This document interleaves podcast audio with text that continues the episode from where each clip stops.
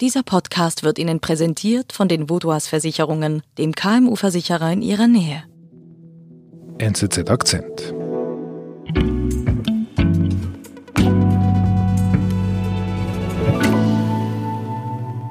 Da stellt sich schon die Frage, wie haben die das denn eigentlich geschafft, während äh, die Hälfte Europas wieder in den Lockdown gegangen ist? Asiatische Länder wie China, Taiwan oder Südkorea haben die Pandemie ziemlich gut im Griff. Wir bei uns? Na ja. Eigentlich könnten wir doch von den Asiaten lernen. Genau zu dieser Frage hat uns die Heidelberger Sinologin Marina Rudiak etwas mitgebracht. Montag, 21 Uhr. Hier ist Hart aber fair mit Frank Plasberg. Ja, das war die Sendung Hart aber fair ähm, im deutschen Fernsehen mit äh, Frank Plasberg. Und es ging darum, wie ähm, Europa mit Covid umgegangen ist. Professorin Isabella Eckerle, leitende Virologin an der Uniklinik in Genf. Was sagen Sie? Guten Abend in die Schweiz. Guten Abend die sagt, wir müssten in der Situation jetzt nicht sein. Wir müssten an diesem Punkt nicht sein. Und es sagen ja viele, wir wissen eigentlich alle gar nicht, wie man mit dieser Pandemie umgeht. Das stimmt nicht. Und ähm, als Beispiel die erfolgreichen Pandemiebekämpfungen in den asiatischen Ländern ähm, anführt. Es gibt einen Haufen Länder, die es sehr gut hinkriegen. Es gibt in Asien einige Länder. Ich glaube, man muss einfach mal hingucken, warum haben die das geschafft mit den gleichen Maßnahmen und warum haben wir es nicht geschafft.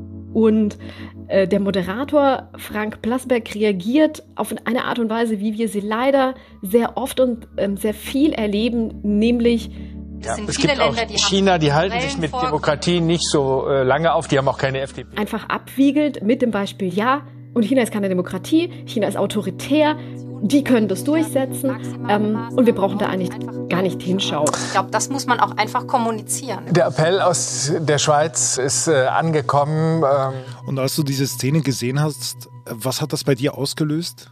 Für mich war das natürlich sehr ärgerlich, ähm, weil ähm, wir sind im Moment an einem Punkt, dass China tatsächlich zu einem Totschlagargument wird, der alles andere überlagert und China mit Asien gleichgesetzt wird, so dass die tatsächlich erfolgreichen Beispiele der Corona-Bekämpfung, die wir in Asien sehen, hier im öffentlichen Diskurs und auch in den Fachdiskursen ähm, kaum vorkommen mit der Haltung, ja, da braucht man gar nicht drüber reden.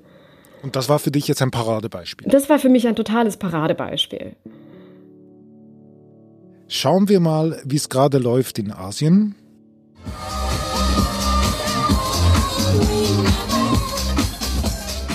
komisch. Äh, solche Töne habe ich schon lange nicht mehr ich gehört. auch nicht. In diesem, in diesem verrückten Jahr.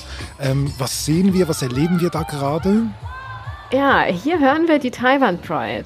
Ähm, das ist Asiens größte LGBTQ-Parade, die man mag das vielleicht kaum glauben, wenn man sich in Europa befindet. Ähm, jetzt gerade am 31. Oktober in Taipei stattfand mit 130.000 Menschen die ausgelassen gefeiert haben, ne, wie du gehört hast, zu der Musik getanzt haben, teilweise mit Masken, teilweise auch ohne, weil die Menschen sich sicher genug fühlen, wieder auf die Straßen zu gehen. Warum? Also Taiwan, dort ist alles safe, die haben das bewilligt, einfach so.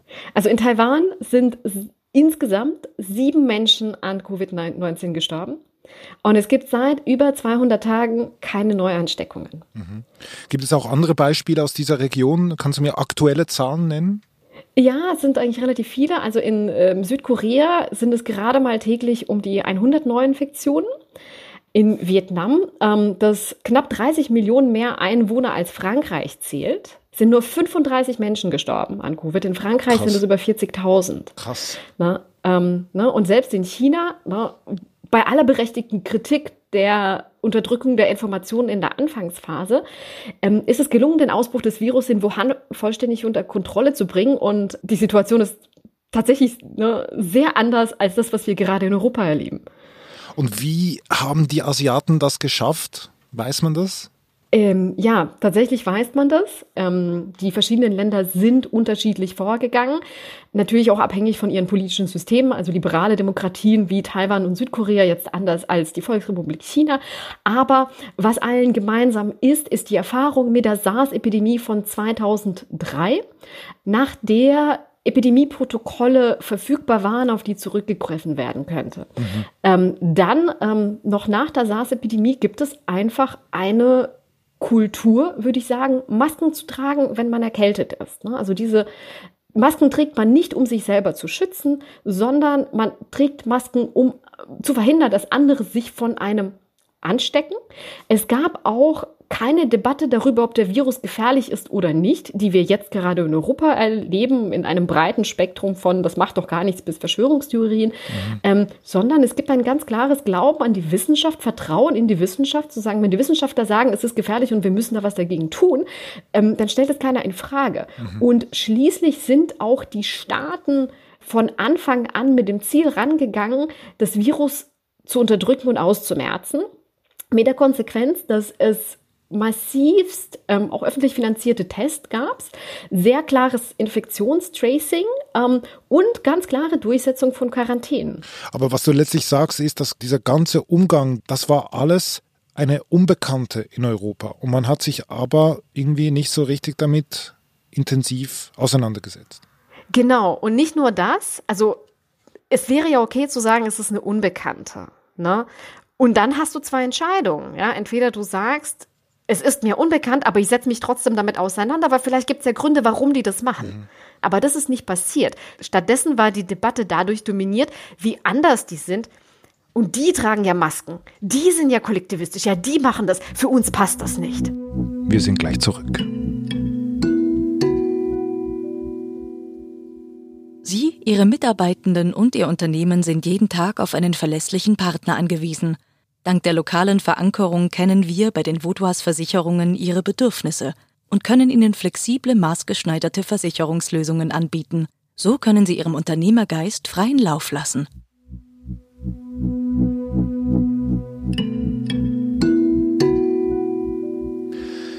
Dann lass uns jetzt mal über die Gründe sprechen. Also du sagst, die Asiaten, also China, Vietnam, Südkorea, Taiwan, sie alle gehen effizient, vielleicht sogar vorbildlich mit der Pandemie um, je nach Land. Warum tut sich der Westen so schwer damit, diese Methode zu kopieren oder anzuwenden? Also zunächst einmal haben wir in Europa leider nach wie vor sehr wenig Asienkompetenz. Ne? Also unsere Welt ist der euroamerikanische Raum. Asien ist gar nicht Teil unserer, unserer Gesundheitsgeografien. Was das konkret bedeutet, ist, dass es sehr wenig inhaltlichen Austausch gibt zwischen, sagen wir jetzt, Virologen, Epidemiologen, ähm, den Public Health Spezialisten und den Asienwissenschaftlern. Ne? Also logischerweise hätte man sagen können, man macht, die, die Regierung machen Taskforces, ja, mit irgendwie Epidemiologen und Asienwissenschaftlern, die gucken, was sind denn da eigentlich in, für Ansätze in Asien und wie könnte man die in unser System übersetzen? Mit wem sollte man überhaupt reden? Und das ist kaum passiert. Also eigentlich ist es nicht wirklich passiert. Aber das erstaunt mich schon. Ist es Desinteresse? Ist es Arroganz? Ist es Ignoranz? Also warum hat dieses, dieser Transfer nicht funktioniert? Ähm, eine mögliche Erklärung ist, ähm, was man als epidemischen Orientalismus bezeichnen könnte. Und Orientalismus ist ein Begriff, der auf den Wissenschaftler Edward Said zurückgeht ähm, und eine Haltung beschreibt der Überlegenheit gegenüber dem anderen. Und dieses andere wird als ähm, minderwertig angesehen, als weniger entwickelt, als etwas, wovon man nicht lernen braucht. Und leider ist diese Haltung der Überlegenheit doch nach wie vor relativ tief verwurzelt, ne? auch wenn wir uns das nicht eingestehen wollen. Aber in unseren Denkstrukturen ist nach wie vor diese Asymmetrie vorhanden, diese Vorstellung, dass es der Westen, derjenige, der das Wissen trägt, der auch die Mittel hat, die Probleme der Welt zu lösen irgendwo. Ne? Und wenn wir ganz ehrlich sind, ist es doch so, dass wir uns ja immer noch als die Spitze des Fortschritts und die Spitze der Moderne begreifen. Und über eine lange Zeit ist uns das ja auch gespiegelt worden. Inzwischen haben sich aber die Gleichgewichte verschoben. Ne? Und wir reden zwar immer wieder von Multipolarität, ne? übersetzen das aber nicht in die Praxis. Und ich glaube, wenn die Pandemie etwas gezeigt hat, ist, dass wir tatsächlich in einer multipolaren Welt leben, wo die vielleicht besseren Ansätze zum Umgang mit Epidemien dort vorhanden sind, wo es viel Erfahrung mit Epidemien gibt. Und das sind nun mal nicht wir. Das ist Asien. Das sind Länder in Afrika. Ne? Das sind die Länder, die sich mit SARS und mit Ebola auseinandergesetzt haben. Und wer sind wir denn, um rauszugehen und denen zu erklären, wie man mit Epidemien umgeht? Ja? Wir können vielleicht tatsächlich besser Hightech-Impfstoffe entwickeln. Aber bis dahin, wie kriegt man ein Virus unter Kontrolle, wenn man keinen Impfstoff hat?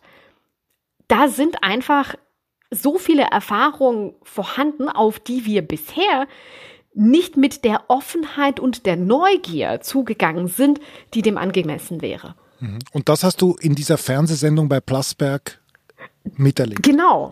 Aber könnten wir das denn überhaupt? Also könnten wir 70 Tage lang eingesperrt sein wie die Menschen in Wuhan oder uns so viel Daten hergeben wie die Menschen in Taiwan? Ich bin mir da nicht so sicher. Hm. Also zunächst einmal muss man sagen, dass das ja schon geschehen ist, beziehungsweise geschieht. Ähm, je nachdem, wo man in Europa war, hat man genau das durchgemacht. Ne? Also in Italien, in Spanien, mhm. in Frankreich. Meine Doktormutter war für ein Sabbatical in Paris. Die durfte eine Stunde am Tag raus zum irgendwie Laufen. Ja? Also wir hatten das schon. Zum Thema Daten. Wir geben alle unsere Daten preis. Sowieso. Jeder, der Facebook von uns irgendwie auf dem Handy hat oder Google hat seine Daten sowieso schon preisgegeben. Das heißt, also da die Frage zu stellen, können wir das theoretisch? Ja, tun wir schon. Ne? Also in Asien war das, als ähm, man das getan hat, alle im Prinzip davon ausgegangen sind, wir tun das, damit wir die Pandemie unterdrücken, wohingegen bei uns ja von Anfang an ein anderer Ansatz verfolgt wurde. Wir haben nie gesagt, unser Ziel ist die Ausmerzung. Stattdessen haben wir ähm, das Modell der Eindämmung, bis ein Impfstoff vorhanden ist. Die Frage ist allerdings, was machen wir bis dahin? Wir müssen das irgendwie bis dahin überwintern. Und das ist genau etwas, wo wir nach Asien schauen könnten und uns damit auseinandersetzen könnten, was für Ansätze haben die denn, um eben diese Zeit bis zu dem Impfstoff zu überbrücken. Denn die Vorstellung, ne, dass wir jetzt irgendwie ein bisschen Lockdown machen, wieder ein bisschen aufmachen, wieder ein bisschen Lockdown machen, ein bisschen aufmachen, ist jetzt auch echt, also für mich persönlich zumindest nicht besonders attraktiv. Wenn wir jetzt ein bisschen konkreter noch werden zum Schluss. Also was müsste die Politik hier in Europa, bei uns in Europa jetzt übernehmen, damit wir quasi dennoch den asiatischen Weg auch gehen können? Oder was muss gemacht werden aus deiner Sicht? Also was sich in Asien ganz klar als sehr effektiv gezeigt hat, ist konsequentes Testen. Also China hat es tatsächlich geschafft, die Stadt Tianjin mit, keine Ahnung wie viel, 15 Millionen Einwohnern durchzutesten, ja, als es drauf ankam. Ne? Also massives Testen, auch öffentlich finanziert, dass Tests eben nicht eine, eine Geldhürde sind, konsequentes Nachverfolgen von Infektionsketten, auch das passiert im Moment nicht. Und Quarantänen sollten durchgesetzt werden. Also in Korea zum Beispiel, ne, wenn man einreist, geht man zwei Wochen in Quarantäne. Die Strafe für die Verletzung ist hoch und teuer. Und das sind eigentlich ganz einfache Sachen, die, wo man sich fragt, wieso kriegen die das hin und wieso kriegen wir das nicht hin?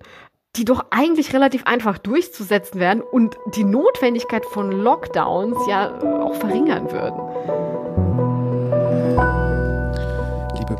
Vielen Dank für deine Ausführungen. Deinen Artikel können wir als Meinungsartikel bei uns auf nzz.ch lesen. Ich werde den Link dazu in den Show Notes noch verlinken und ich habe gerade vorher noch nachgeschaut. Es hat bereits mehrere Dutzend Kommentare zu deinen Ausführungen. Also es wird durchaus kontrovers diskutiert. Vielen, vielen Dank, liebe Marina.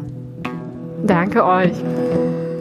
Das war unser Akzent. Unsere Folgen werden von Benedikt Hofer und Olga Scher produziert. Ich bin David Vogel. Bis bald.